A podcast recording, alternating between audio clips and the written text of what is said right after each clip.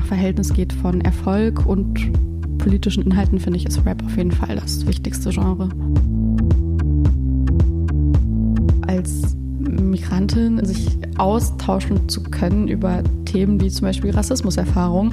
Und da hatte ich einfach keine Leute in Bad Säcking, um darüber zu sprechen. Und deshalb war mein Austausch, indem ich diese Musik gehört habe. Man merkt zum Beispiel den Einfluss von Spotify enorm, wenn man mal nach Zahlen geht und nach Anzahl auch von neuen Frauen, die dazugekommen sind. Es wird erwartet, dass es alles super schlau durchdacht ist und es wird Frauen quasi nicht erlaubt, vielleicht auch einfach mal einen banalen Song über Autos zu machen.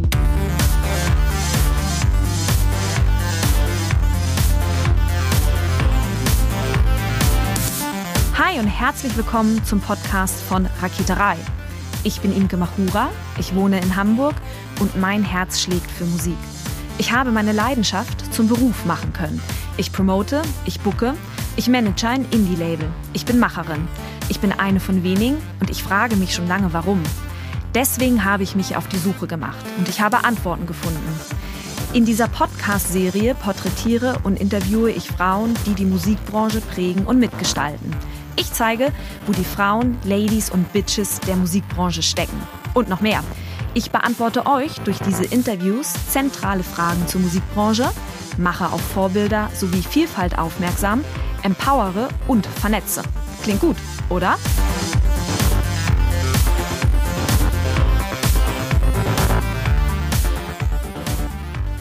Hi Miriam, herzlichen Dank, dass du dir Zeit genommen hast. Hi Imke, vielen Dank für die Einladung. Du bist DJ, ehemalige Chefredakteurin beim Online-Magazin Splash Mag und bist eine der weiblichen Stimmen im Hip-Hop. Du bist aktive Twitterin und machst an den richtigen Stellen deinen Mund auf und beziehst Position und zeigst Haltung. Und genau darüber möchte ich mit dir sprechen und Haltung war auch schon genau das Stichwort. Haben Rapper eine Haltung oder geht es im Rap darum, vor allem verbal auf die Fresse zu hauen? Mm, ja und nein das Ding ist, es gibt nicht den Rapper oder den Rap oder die Hip-Hop-Szene.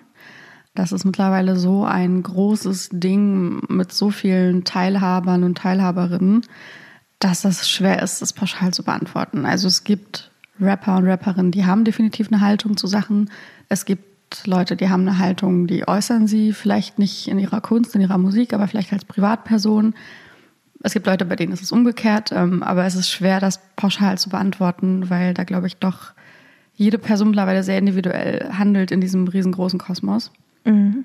Genau, aber ich würde schon sagen, es gibt auf jeden Fall einige Rapper und Rapperinnen, sei es auch früher, mit denen ich aufgewachsen bin, die mir, die mich irgendwo politisch vielleicht auch gebildet haben, aber auch bis heute. Man, man sagt ja mal so, ja, heute, die, die reden ja alle nicht mehr über Politik und die, die sagen alle nichts Wichtiges mehr. Äh, finde ich nicht. Ich finde, da gibt es einige, sei es Rapper, die dann und Rapperinnen, die auf Fridays for Future Demos auftreten. Leute wie eine Nura, die sich permanent eigentlich für die LGBTQI-Community einsetzt. Oder ganz viele Rapper, die zum Beispiel gestern erst, das ist glaube ich aufgekommen, dass äh, JD Sports, dieser Sneaker-Verkaufsladen äh, in Köln, dass die eine schwarze Person nicht einstellen wollten und meinten so, nee, Schwarze stellen wir nicht ein, die, die sind irgendwie faul oder sowas. Und da kann man auch aus der Hip-Hop-Szene wieder einiges. Sugar MMFK ist zum Beispiel auch ein schwarzer Rapper, der hat sich dann auch sofort äh, dagegen, äh, der hat sich sofort beschwert und seine Community auch darüber aufgeklärt. Also ich finde, es passiert schon einiges, aber man kann es natürlich nicht pauschalisieren. Mhm was für ein Bild stellen dann die Charts dar, wenn wir einfach mal gucken, welcher Rapper sichtbar ist im Mainstream? Also du steckst ja jetzt so absolut drin. Mhm. Ich stecke überhaupt nicht drin im, im Hip-Hop und im Rap und ich sehe quasi nur das, was in den Charts passiert. Da sehe ich vor allem verbale Entgleisungen. Also steht es eigentlich nicht für die Rap-Szene? Wie gesagt, ich finde, dass Rapper und Rapperinnen mittlerweile einfach Popstars sind genauso bekannt wie eine Helene Fischer. Und äh, eine Helene Fischer würde man auch nicht stellvertretend für die ganze Schlagerszene beurteilen. Und ähm, so finde ich, sollte man das auch mit Rapper und Rapperinnen handhaben. Zumal das bei denen einfach wichtig ist. Natürlich nicht bei allen. Wie gesagt, mittlerweile gibt es so viele Leute, die daran teilhaben.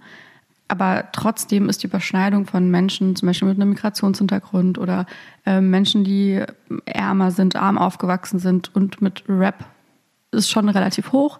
Und das finde ich, darf man auch oft nicht vergessen dann bei den Themen, die besprochen werden oder die Art und Weise, wie Themen rübergebracht werden. Aber ja, da gebe ich dir auf jeden Fall recht, wenn man mal so in die Charts schaut und guckt, wer hat denn da gerade die meisten Streams, Klicks, wer wird denn gekauft, ähm, sind es Leute, die vordergründig jetzt nicht die super tiefgründigen Themen ansprechen. Wo man sich aber natürlich auch fragen muss, warum wollen Leute das vielleicht nicht hören? Und nicht nur, warum macht die Person diese Musik oder warum rappen die jetzt nur über, keine Ahnung, was ist denn zurzeit so ein bekannter Song, Apache zum Beispiel ist gerade sehr bekannt. Ähm, warum steckt da nicht so viel mehr dahinter? Mhm. Manchmal finde ich, passiert das aber auch subtil, also nicht alles an Position muss unbedingt sofort so in die Fresse sichtbar sein. Und ich finde auch nicht, dass jede Form von Haltung oder sagen wir auch Empowerment immer politisch korrekt sein muss. Ich finde zum Beispiel Leute wie eine Schwester Eva oder eine Loredana, das sind Personen, da kann man auf jeden Fall diskutieren, ob das, was sie tun, richtig oder falsch ist. Kannst du uns kurz mitnehmen, was, was tun die? Ja, Schwester Eva und Loredana sind beides sehr bekannte Rapperinnen und Schwester Eva ist jetzt zum Beispiel im Gefängnis, ich glaube, wegen Körperverletzung. Ich glaube, das war im Endeffekt die, wie heißt das? Der Auslöser? Der Auslöser, warum sie im Knast gelandet mhm. ist, genau. Und ist einfach sehr kontrovers diskutiert. Sie war ehemalige Prostituierte und soll wohl dann selber auch Zuhälterin gewesen sein. Loredana soll angeblich ein, also ist auch eine sehr bekannte, zurzeit, glaube ich, die erfolgreichste Rapperin, soll ein älteres Ehepaar beraubt haben soll, die durch irgendeinen so Enkeltrick äh, ja, irgendwie mehrere hunderttausend Euro von denen abgezogen haben. Ob das alles stimmt, weiß man im Endeffekt natürlich nicht. Aber das wird auf jeden Fall behauptet. Und trotz dieser Geschichte und trotz vielleicht des Inhaltes, der jetzt nicht super deep immer ist in der Musik, finde ich, können die trotzdem empowern. Gerade als Frau natürlich in ihrer Rolle. Zum Beispiel eine Loredana, die gleichzeitig eine Mutter ist und auch Rapperin. Das ist einfach eine ziemlich einzigartige Sache in der deutschen Rap-Szene. Kann für was stehen. Oder auch eine Schwester Eva, die auch schon vor zehn Jahren eben da war als eine der wenigen Frauen im Rap. Kann trotzdem anderen jungen Frauen zeigen, so hey, ich kam von ganz unten und bin jetzt hier oder ich bin überhaupt hier in dieser Männerdomäne. Deswegen finde ich nicht, dass Empowerment politisch super korrekt sein muss, auch wenn ich es mir natürlich wünschen würde, aber so sieht halt die Welt leider nicht aus. Mhm. Ich fand interessant, was du gerade gesagt hast mit diesem, ich komme von ganz unten und guckt, wo ich jetzt bin. Also wird oder nutzen diese Rapper auch tatsächlich dieses Narrativ, wofür der Hip-Hop steht? Oder ist halt immer so eine Frage, Henne oder Ei, woher kommt ein Narrativ? Weil es bedient wird oder wird ein Narrativ bedient, weil es einfach funktioniert? Hm, ich glaube, das Narrativ wird bedient, weil es auch einfach real existiert. Klar, es ist ein Narrativ, aber wie gesagt, die äh, Schnittmenge von Menschen mit einem bestimmten Background im Hip-Hop ist einfach sehr, sehr hoch. Deshalb ist es einfach nicht verwunderlich. Also kann natürlich jetzt so richtig zurück in die Geschichte gehen, warum äh, diese Menschen mal angefangen haben zu rappen und wie es kommt, dass die alle Rap machen.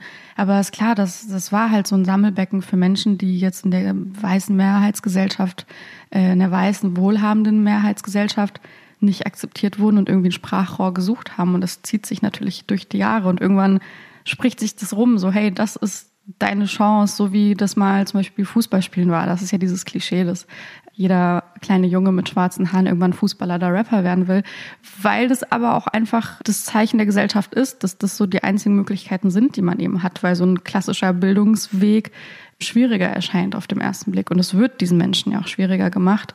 Deswegen ist dieses Narrativ, finde ich, auch einfach ein reales. Es existiert wirklich immer noch. Mhm. Ist Rap so das politischste Genre? Wie schätzt du das ein? Mhm, finde ich schon. Ja, auf jeden Fall. Allein wegen der Menschen, die Rap machen, die mhm. sind oft selber ein Politikum, aber auch inhaltlich auf jeden Fall. Klar, ich, ja, vielleicht äh, steht Punk da noch mal ein bisschen drüber, äh, was aber, wenn man mal ehrlich ist, 2020 jetzt nicht die Tragweite hat von Rap. Aber wenn man so nach Verhältnis geht von Erfolg und politischen Inhalten, finde ich, ist Rap auf jeden Fall das wichtigste Genre. Mhm. Was würdest du sagen, woher kommt dieses Frauenbild, das im Rap vorherrscht? Du hast auch schon gerade gesagt, irgendwie, es gibt wenig Rapperinnen, die sichtbar mhm. sind und ein Kind haben. Wo, woher kommt dieses Frauenbild im Rap? Mhm. Ich glaube aus der Gesamtgesellschaft. Das ist ein Bild, das haben wir alle. Das wurde uns allen seit Jahrhunderten eingetrichtert. Das predige ich auch immer wieder. Ich habe genauso viel Sexismus erlebt, wenn ich in der Uni war, als wenn ich auf einem Rap-Konzert war. Ich habe genauso viel Sexismus erlebt in meiner Arbeit bei einem öffentlich-rechtlichen Radio, genauso wie bei einem Hip-Hop-Medium. Nur mit dem Unterschied, dass ich mich für mich persönlich natürlich, und das trifft nicht auf alle zu, dass ich mich in meiner kleinen Domäne, wo ich mich am besten auskenne, sogar noch besser wehren kann und besser klarkomme. Aber das ist überall. Also Sexismus ist in jeglicher Struktur unseres Tages irgendwo verankert und das ist schwer, das so auf die Schnelle aufzulösen. Und deshalb finde ich es falsch, eben gerade den Leuten, die auch genauso betroffen sind davon. Ich meine, betroffen sind ja auch alle, sind ja auch Männer. Ähm, aber gerade den Menschen, denen es vielleicht auf anderen Ebenen, also quasi auch intersektional irgendwie schlechter geht und schlechter gestellt sind in der Gesellschaft, denen die ganze Verantwortung aufzubürgen für dieses Thema, weil sexistisch ist genauso der CEO von irgendeiner großen äh, deutschen Waschmaschinenherstellerfirma oder was auch immer und nicht nur der kleine blöde Rapper aus Frankfurt-Rödelheim oder so wir haben da auch gerade schon über Lina gesprochen und sie macht ja nun diese 365 Female MCs. Also Lina hat uns ja quasi gezeigt, dass es Rapperinnen gibt mhm. und mehr als eine oder zwei, sondern ganz, ganz viele. Aber dennoch wirkt es ja irgendwie immer noch wie so eine Ausnahme, wenn entweder Frauen an den Turntables stehen oder aber rappen. Womit hängt das aus deiner Sicht zusammen? Also wir haben ja gerade schon irgendwie aufgegriffen, okay, wir haben dieses Narrativ, das Narrativ stimmt, es sind Menschen, die es irgendwie schwerer haben, aber womit hängt es noch zusammen, dass dann eben auch vor allem Frauen nicht sichtbar sind? Ja, das ist auch super schwer zu beantworten, weil das so viele Faktoren sind. Tatsächlich äh, habe ich mich der Frage auch gestellt, weil das ist lustigerweise dann auch, ähm, ich bin ja irgendwo auch eine Frau im Rap, auch wenn ich nicht rappe, ich mache andere Dinge im Rap. Ähm, das ist die Frage, die mir auch mal gestellt wird. Ja, warum gibt es denn so wenige? Und dann stehe ich immer da und denke so, was willst du denn von mir? Ich bin doch gerade eine. Und um irgendwie diese ganze Frage mal tiefgründiger zu analysieren und nicht nur so die üblichen, so von wegen, ja, das, dem wird es halt schwerer gemacht und in den Cyphern damals, da, ja, das war halt nicht so angenehm, wollte ich das irgendwie mal tiefgründig analysieren. Was zählt denn da alles mit rein? Weil einfach nur, weil irgendein erfolgreicher Rapper mal Bitch rappt, das ist nicht der Grund, warum so wenig Frauen rappen oder präsent sind. Ähm, da habe ich tatsächlich einen Vortrag zu gemacht mit äh, einer Kollegin, Lena Krehl heißt die. Äh, der heißt I've got 99 Problems, but listening, but being a feminist, listening to rap ain't one. Jetzt habe ich meinen eigenen Vortragstitel vergessen. ähm, und der geht halt anderthalb, zwei Stunden und da wird genau das seziert. Und das ist super viel. Also da zählt so viel mit rein da zählt einmal natürlich die Industrie mit rein. Wie handelt die Musikindustrie? Wie werden Frauen behandelt? Ähm, wie wird auf sie geblickt? Da haben wir zum Beispiel ganz viel analysiert, wie Labels, wer was signed, ähm, einmal international betrachtet, einmal in Deutschland zum Beispiel. Warum viele Frauen sich bis heute selbst vertreiben, was heute natürlich auch wiederum einfacher ist ähm, durch Spotify und Co. Es zählen viel mehr Hits und Songs und das merkt man. Man merkt zum Beispiel den Einfluss von Spotify enorm. Ich finde, letztes Jahr war eins der erfolgreichsten Jahre für Frauen im Rap, wenn man mal nach Zahlen geht und nach Anzahl auch von neuen Frauen, die dazugekommen sind. Und das liegt zum Beispiel an diesen neuen Vertriebswegen, dass man nicht mehr auf Labels angewiesen ist und diesen männlichen Blick auch auf Frauen, die dann mit Formen, wie diese Frauen sich zeigen sollen oder gesehen werden sollen im Rap. Dann zählen natürlich auch so die ursprünglichen Bedingungen wie zu welcher Zeit kam Rap auf? Was wurde damals überhaupt, was war das für ein Klima, in das Rap quasi reingeboren wurde? Zum Beispiel in den 90ern waren so Songs wie Smack My Bitch Up oder so, das waren die erfolgreichsten Songs. Dass man da keinen Bock hat als Frau, ist irgendwo verständlich und dass es da dann krass war für Frauen wie eine Missy Elliott oder eine Lil Kim, zum Beispiel das Wort Bitch umzudeuten, was das eigentlich für ein Riesending war zu dieser Zeit. Also da zählt so viel mit rein. Ähm, das sind jetzt nur zwei, drei von 20 Aspekten, die wir da quasi versucht haben rauszufiltern. Deswegen gibt es da auch keine einfache Antwort darauf. Es sind einfach ganz, ganz viele einzelne Faktoren, die im Endeffekt zu diesem großen Ding führen. Aber um auch wieder zurück zu Lina zu kehren, ich betone auch immer wieder gern, so wenig gibt es gar nicht. Man macht sie nur nicht sichtbar genug, man gibt ihnen nicht die Plattform, die sie vielleicht verdient hätten. Und ich finde auch, auch wie Lina, jedes Mal, wenn irgendein Booker, irgendein A&A, irgendjemand sagt, ja, wir, wir haben halt nicht so viele Frauen, wen sollen wir denn buchen, wen sollen wir da aufs Podest stellen? Ist halt schwierig. Dann denke ich mir mal so, nein, da machst du deinen Job einfach richtig schlecht und hast keine Ahnung von Musik, weil es gibt sie sehr wohl. Man muss vielleicht genauer hinschauen, weil sie eben nicht die gleiche Aufmerksamkeit bekommen. Aber es gibt sie. So, es wird ihnen nur schwieriger gemacht, aber es gibt sie definitiv und es sind einige sehr, sehr gute Frauen. Würdest du sagen, Frauen machen auch einen anderen Rap als Männer? Und wenn ja, worin unterscheidet sich der Rap bei Frauen von den Männern?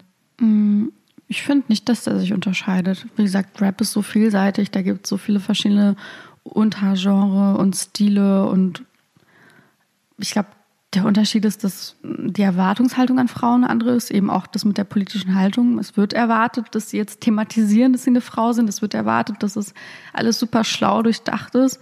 Ähm, und das wird Frauen quasi nicht erlaubt, vielleicht auch einfach mal einen banalen Song über Autos zu machen. Klar freue ich mich, wenn da was super krass feministisches bei rumkommt, aber wenn eine Frau Bock hat, einfach nur einen niceen Song zu machen und da geht's halt einfach nur um Autos, da geht's vielleicht mehr um Soundästhetik als jetzt um Inhalte, dann ist es okay, dann soll sie die künstlerische Freiheit haben. Ja, sorry, was war nochmal die Frage? Ob Frauen einen anderen Rap machen als Männer? Nee, finde ich nicht. Also, mhm. nee. Also es gibt sowohl im Mainstream-Bereich als auch im kleinen Second-Rap-Bereich gibt's alles und ähm, finde ich nicht. Ich finde das macht keinen Unterschied. Auch wenn ich zum Beispiel Rap höre, höre ich jetzt nicht explizit Female Rap, weil ich jetzt Bock irgendwie auf Female Rap habe, weil was soll das sein? Das ist ja im Endeffekt. Für mich ist es Rap. Ich wollte gerade fragen, ob du das überhaupt für dich unterscheidest. Also klar, manchmal muss ich das unterscheiden, weil ich finde, so, solange wir nicht bei einem 50-50 angekommen sind oder zumindest bei einer vollkommenen Gleichheit, wo wir natürlich noch ewig brauchen werden, muss man diese Unterschiede noch herausstellen. Ich glaube, man muss Leute wie zum Beispiel durch diese Key Change Initiative, dass man 50-50 Lineups hat und durch Prozentzahlen und Quoten, ähm, muss man Leute, glaube ich, in eine Richtung auch zwingen manchmal, um irgendwann zu einer äh, Gleichheit zu kommen. Und diese Gleichheit bedeutet für mich irgendwann dann hoffentlich endgültige künstlerische Freiheit. Aber ansonsten, ich privat, das ist so drin, das sind Künstlerinnen, die gehören ganz normal dazu. Da gebe ich jetzt nicht Female Rap bei Spotify ein, weil ich sonst nicht drauf käme, was ich hören soll. Du hast das Stichwort gerade schon genannt, Key Change. Nun hat Key Change die Festivals ein Pledge unterschreiben lassen oder Festivals können mitmachen, wenn sie möchten. Da geht es, mhm. wie du gerade schon gesagt hast, um ein 50-50 Line-up. Nun haben sie diesen Pledge erweitert und haben gesagt, okay, wir möchten auch die Musiklabels mit an die Kandare nehmen und sagen, Leute, stellt euch diverser auf. Funktioniert das im Rap? Wie beobachtest du das in dem Genre? Also funktioniert das meinetwegen einem Rap-Label so eine Quote aufzuerlegen, selbst wenn sie mitmachen wollen würden? Funktioniert das in den Rap-Strukturen überhaupt? Mm. Ich glaube, auch das ist wieder was zu Großes, weil wir, glaube ich, dann wieder über Sinn und Unsinn von Rap-Labels 2020 komplett diskutieren müssen und das wäre, glaube ich, sehr ausufernd. Ähm, normalerweise würde ich sagen, ja, was ich gerade schon gesagt habe, irgendwie muss man Leute in eine Richtung vielleicht erstmal lenken, ähm, bis es automatisch passiert. Gleichzeitig habe ich aber, also ich würde auch nicht wollen, wenn ich Künstlerin wäre, dass mich jemand äh, gerade als A&A irgendwie signed, obwohl die Person nicht hundertprozentig überzeugt ist. Ich glaube, das wird der Arbeit auch schaden. Das ist ja ne, nochmal eine engere Zusammenarbeit wie ein Festivalbooker, der halt 100 Acts auf dem Festival bucht und du bist einer davon. Aber ob du jetzt mit jemandem so eng zusammenarbeitest und daran feilst, äh, wie deine Karriere aussehen soll, was du für Musik machen möchtest, ich glaube, da ist schon wichtig, dass da hundertprozentige Überzeugung auch da ist und dass die wirklich von innen kommt und nicht von außen. Aber ja, wie gesagt, ich glaube, durch die heutigen Möglichkeiten kann man da eh nochmal anders drüber sprechen, inwiefern denn auch Frauen noch hundertprozentig angewiesen sind auf Labels oder ob das vielleicht viel noch einfach hilft, komplett eigenständig sich selbst zu vertreiben, was zum Glück jetzt ja auch möglich ist. Mhm. Wie passt aus deiner Warte Feminismus und Hip-Hop zusammen? Tja, um den Vortragstitel nochmal zu wiederholen, äh, gut. Also ich sehe mich ja in, in beidem. Ich finde, das ist kein Widerspruch. Feminismus heißt ja nicht einfach nur, Frauen sollen irgendwelche Sonderrechte haben, sondern Feminismus ist ja ist der Kampf um Gleichberechtigung und das wollen auch Männer, denke ich. Ich glaube, das Wort ist einfach ein bisschen verpönt und viele verstehen nicht, was genau dahinter steht. Aber äh, was da eigentlich hintersteht, wollen, glaube ich, die meisten Menschen auch auf einer künstlerischen Ebene, auch äh, Männer wollen nicht nur in einem toxischen Umfeld umgeben sein, wo sie nur über bestimmte Themen rappen dürfen. Auch die wollen über Gefühle rappen, ohne dass das irgendwie unangenehm ist. Und wie gesagt, ich glaube, am Ende ist wichtig, dass man eine möglichst große künstlerische Freiheit erzielt. Und das geht eben nur, wenn alle gleich sind und nicht, wenn die ganze Zeit irgendwelche Unterdrückungsmechanismen stattfinden. Deshalb, meiner Meinung nach, passt das sehr, sehr hervorragend zusammen. Ich habe auch bei dem Begriff Feminismus irgendwie ganz oft den Eindruck, dass immer noch so an Alice Schwarzer gedacht genau. wird. Ja, es aber hat eine logische Erklärung im Rap. Ähm, ich weiß nicht, ob du diese Talkshow kennst, als Alice Schwarzer damals, glaube ich, äh, Maischberger ersetzt hatte in ihrer Sendung und dann kam King Orgasmus One. Das ist ein sehr bekannter Porno-Rapper und sie hat ihm seine Texte vorgelesen, die natürlich sehr explizit sind ja, und das ist so, das hat sich so eingebrannt, weil es war schon ein bisschen ulkig. Also ich bin zum Beispiel kein großer Fan von Ali Schwarzer. Ich finde Feminismus 2020 äh, sollte queer-feministisch sein, sollte intersektional sein. Und ich finde, dafür steht Alice Schwarzer halt definitiv nicht. Und sie hat das auch sehr, sehr ulkig rübergebracht. Also du hast gemerkt, da sitzt eine Person, die setzt sich nicht tiefgründig damit auseinander, sondern sie liest einfach irgendwie das Wort Fotze und denkt, okay, das ist jetzt schlimm, das muss ich jetzt sezieren. Klar, die Texte sind jetzt auch nicht so, dass ich denke, oh ja, das, das ist voll gut, was der da macht. Ähm, man muss nur schon aber irgendwie mehr Kontexte dazu zählen. Es war einfach so eine Ära, wo Porno-Rap sehr groß war. Sexueller Rap heißt nicht unbedingt sexistischer Rap. Es sind ganz viele Faktoren, die sie einfach natürlich nicht wissen konnte, hat sich aber dahingesetzt und hat das so abgelesen vom Zettel und, das, und der hat sich kaputt gelacht. Und das ist so ein Bild, ich glaube gerade Leute so in meinem Alter, meiner Generation, das hat sich eingebrannt. Also jeder Mensch, der äh, Rap hört und Ali Schwarzer hört, denkt an diese Sequenz. Und ich glaube, das ist echt ein Problem. Ich glaube, dieses Interview hat echt viel kaputt gemacht. Ja. Ja, wenn Leute mich zum Beispiel fragen, ob ich Feministin bin, ich sage das mittlerweile auch echt irgendwie dazu, ja, aber nicht im Sinne von Alice Schwarzer, sondern so Feministin 2.0.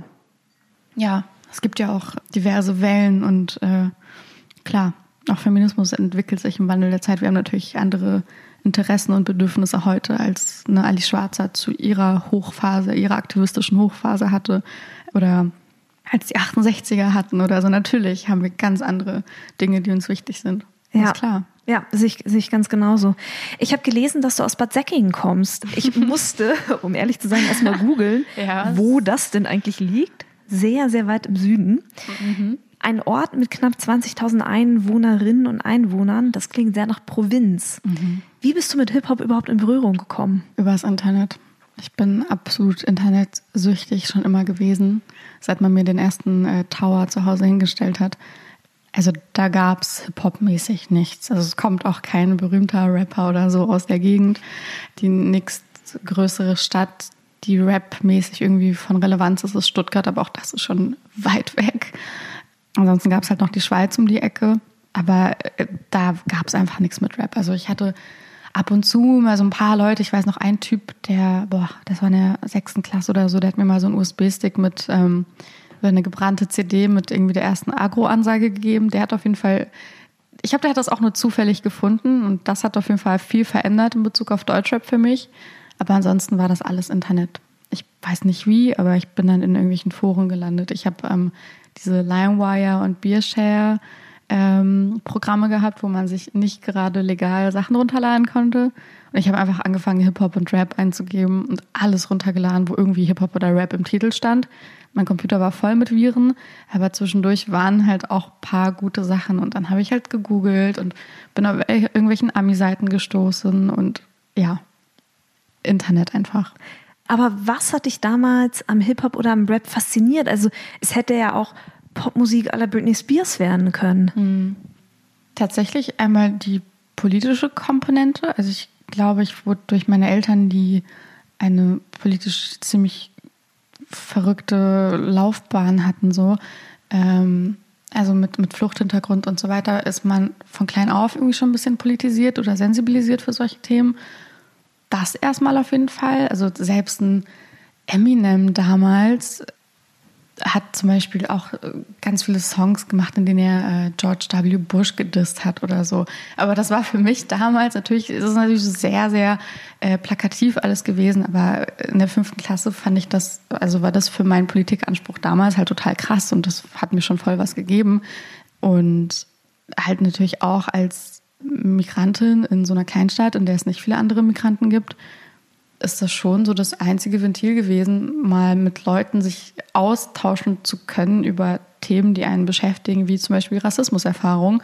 Ähm, und da hatte ich einfach keine Leute in Bad Säcking, um darüber zu sprechen. Und deshalb war mein Austausch, indem ich diese Musik gehört habe und gemerkt habe, okay, es gibt auch andere Leute, die sind zwar irgendwo anders in Deutschland verteilt, aber es gibt sie und diese Erfahrung gibt es wirklich und ich bilde mir das nicht ein. Und ähm, allein schon, dass Leute aussahen wie ich. Allein so, das ist natürlich so way back, da bin ich natürlich ganz klein gewesen, aber allein, dass eine Sabrina Settler ein bisschen aussah wie ich, das hat mir schon viel gegeben damals. Und die war, die ist ja echt gechartet, ne? Die ist mhm. ja echt durch die Decke gegangen, damals an der Seite, glaube ich, zunächst von Xavier Naidoo und dann irgendwann solo. Habe ich das richtig um, in ähm, Erinnerung? Ich glaube, sie war vor allem mit Moses Pelham unterwegs. Stimmt. Aber ja, sie genau. hat auch, soweit ich weiß, einen Song mit oder Songs mit Xavier Naidoo später mal gemacht. Stimmt. Bevor es dann auch zwischen Moses und Xavier gebrochen ist, alles. Ja. Ich glaube, die sind auch nicht mehr so richtig cool miteinander.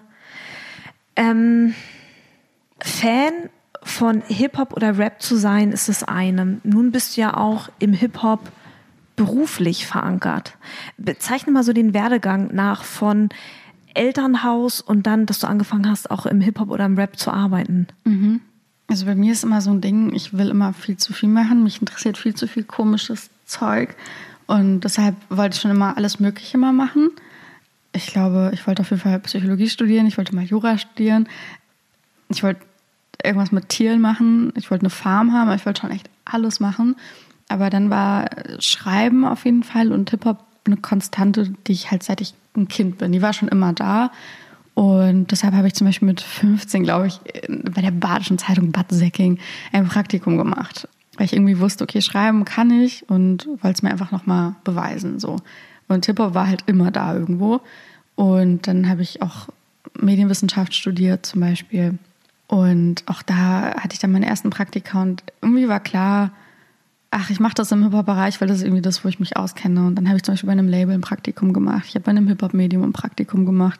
Und so hat sich das irgendwie durchgezogen, ähm, dass ich immer irgendwelche Medienjobs gemacht habe, die aber auch immer irgendwo einen Hip-Hop-Bezug hatten. Oder wenn es nicht äh, keinen Hip-Hop-Bezug hatten, dann, dann war ich auf jeden Fall mal die Hip-Hop-Person im Raum. Dann hast du ihn gemacht, den Hip-Hop-Bezug. Quasi. Oder mhm. wenn es dann hieß, so, ja, was kam denn die Woche jetzt an Rap raus? Sag mal, dann, dann wurde halt mal ich natürlich angesprochen.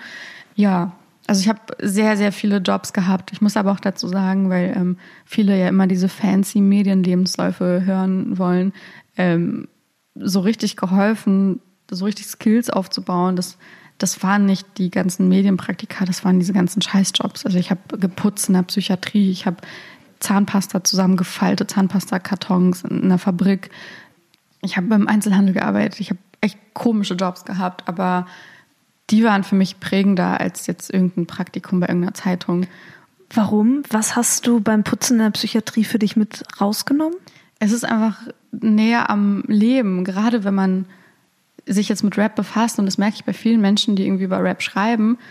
Man merkt es oft der Bezug zu den Themen fehlt, über die diese Menschen eigentlich rappen.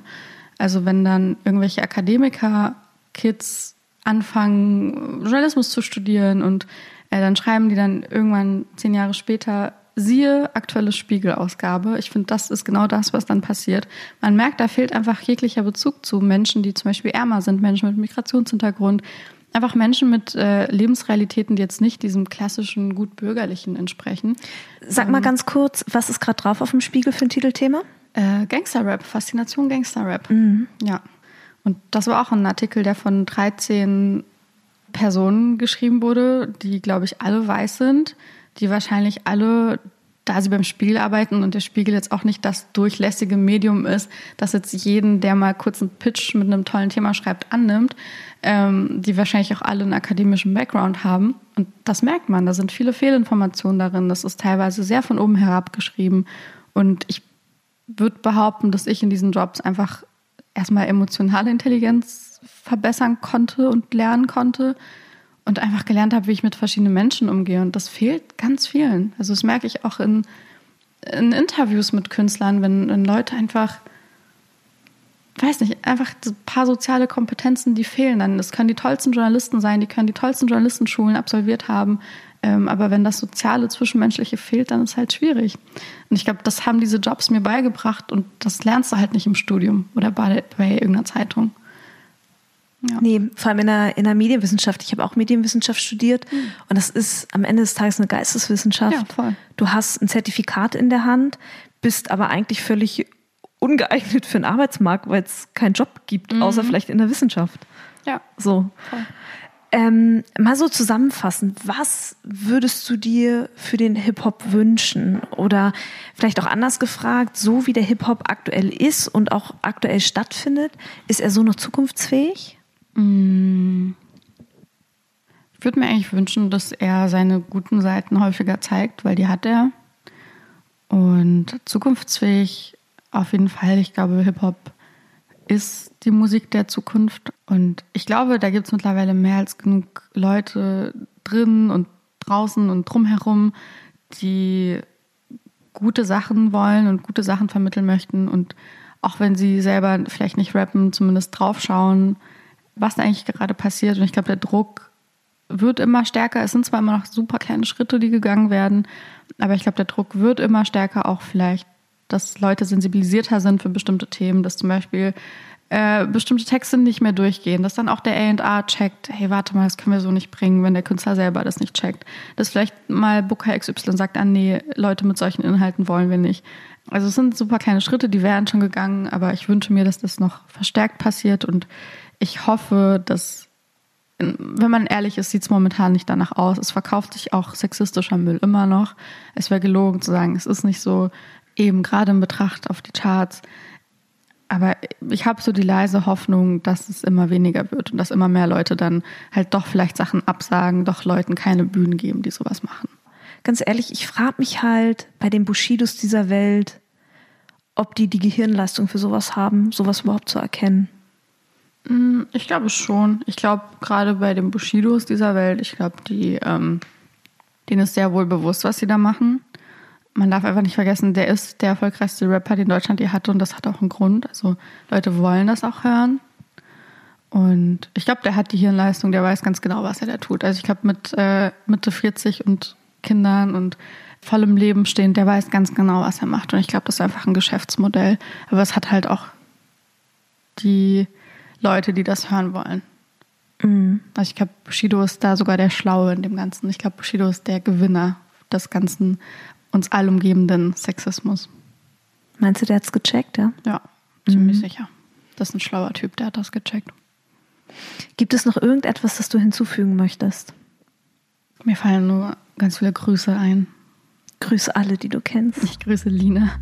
Oh ja, ich auch. Ich grüße meine Mama, weil die hört immer alles an. Ja, das war's, Lina und meine Mama. Das war Miriam Davutwandi. Herzlichen Dank, dass du dir Zeit genommen hast. Danke dir. Herzlichen Dank fürs Zuhören. Ich habe jetzt noch drei kleine Infos für euch. Wenn ihr etwas auf dem Herzen habt oder euch Gedanken zu dieser Folge kamen, die ihr mir gerne mitteilen möchtet, dann sucht sehr gerne den Austausch zu mir. Ihr erreicht mich unter imke.raketerei.com. Außerdem, wenn euch diese Folge gefallen hat, dann bewertet meinen Podcast gerne auf iTunes, um ihn für andere sichtbar zu machen. Wenn ihr mehr über die Musikbranche wissen möchtet, über Strukturen, über Trends, über Strömungen, wenn ihr mehr zum Thema Selbstvermarktung für Musikerinnen erfahren möchtet oder meinen Podcast zugeschickt bekommen wollt, sobald die neue Folge online ist, dann solltet ihr unter www.raketerei.com slash newsletter mein Newsletter abonnieren. Dann bekommt ihr alle zwei Wochen ein kleines Komplettpaket von mir per E-Mail zugeschickt. In diesem Sinne, bleibt mir gewogen, eure Imke.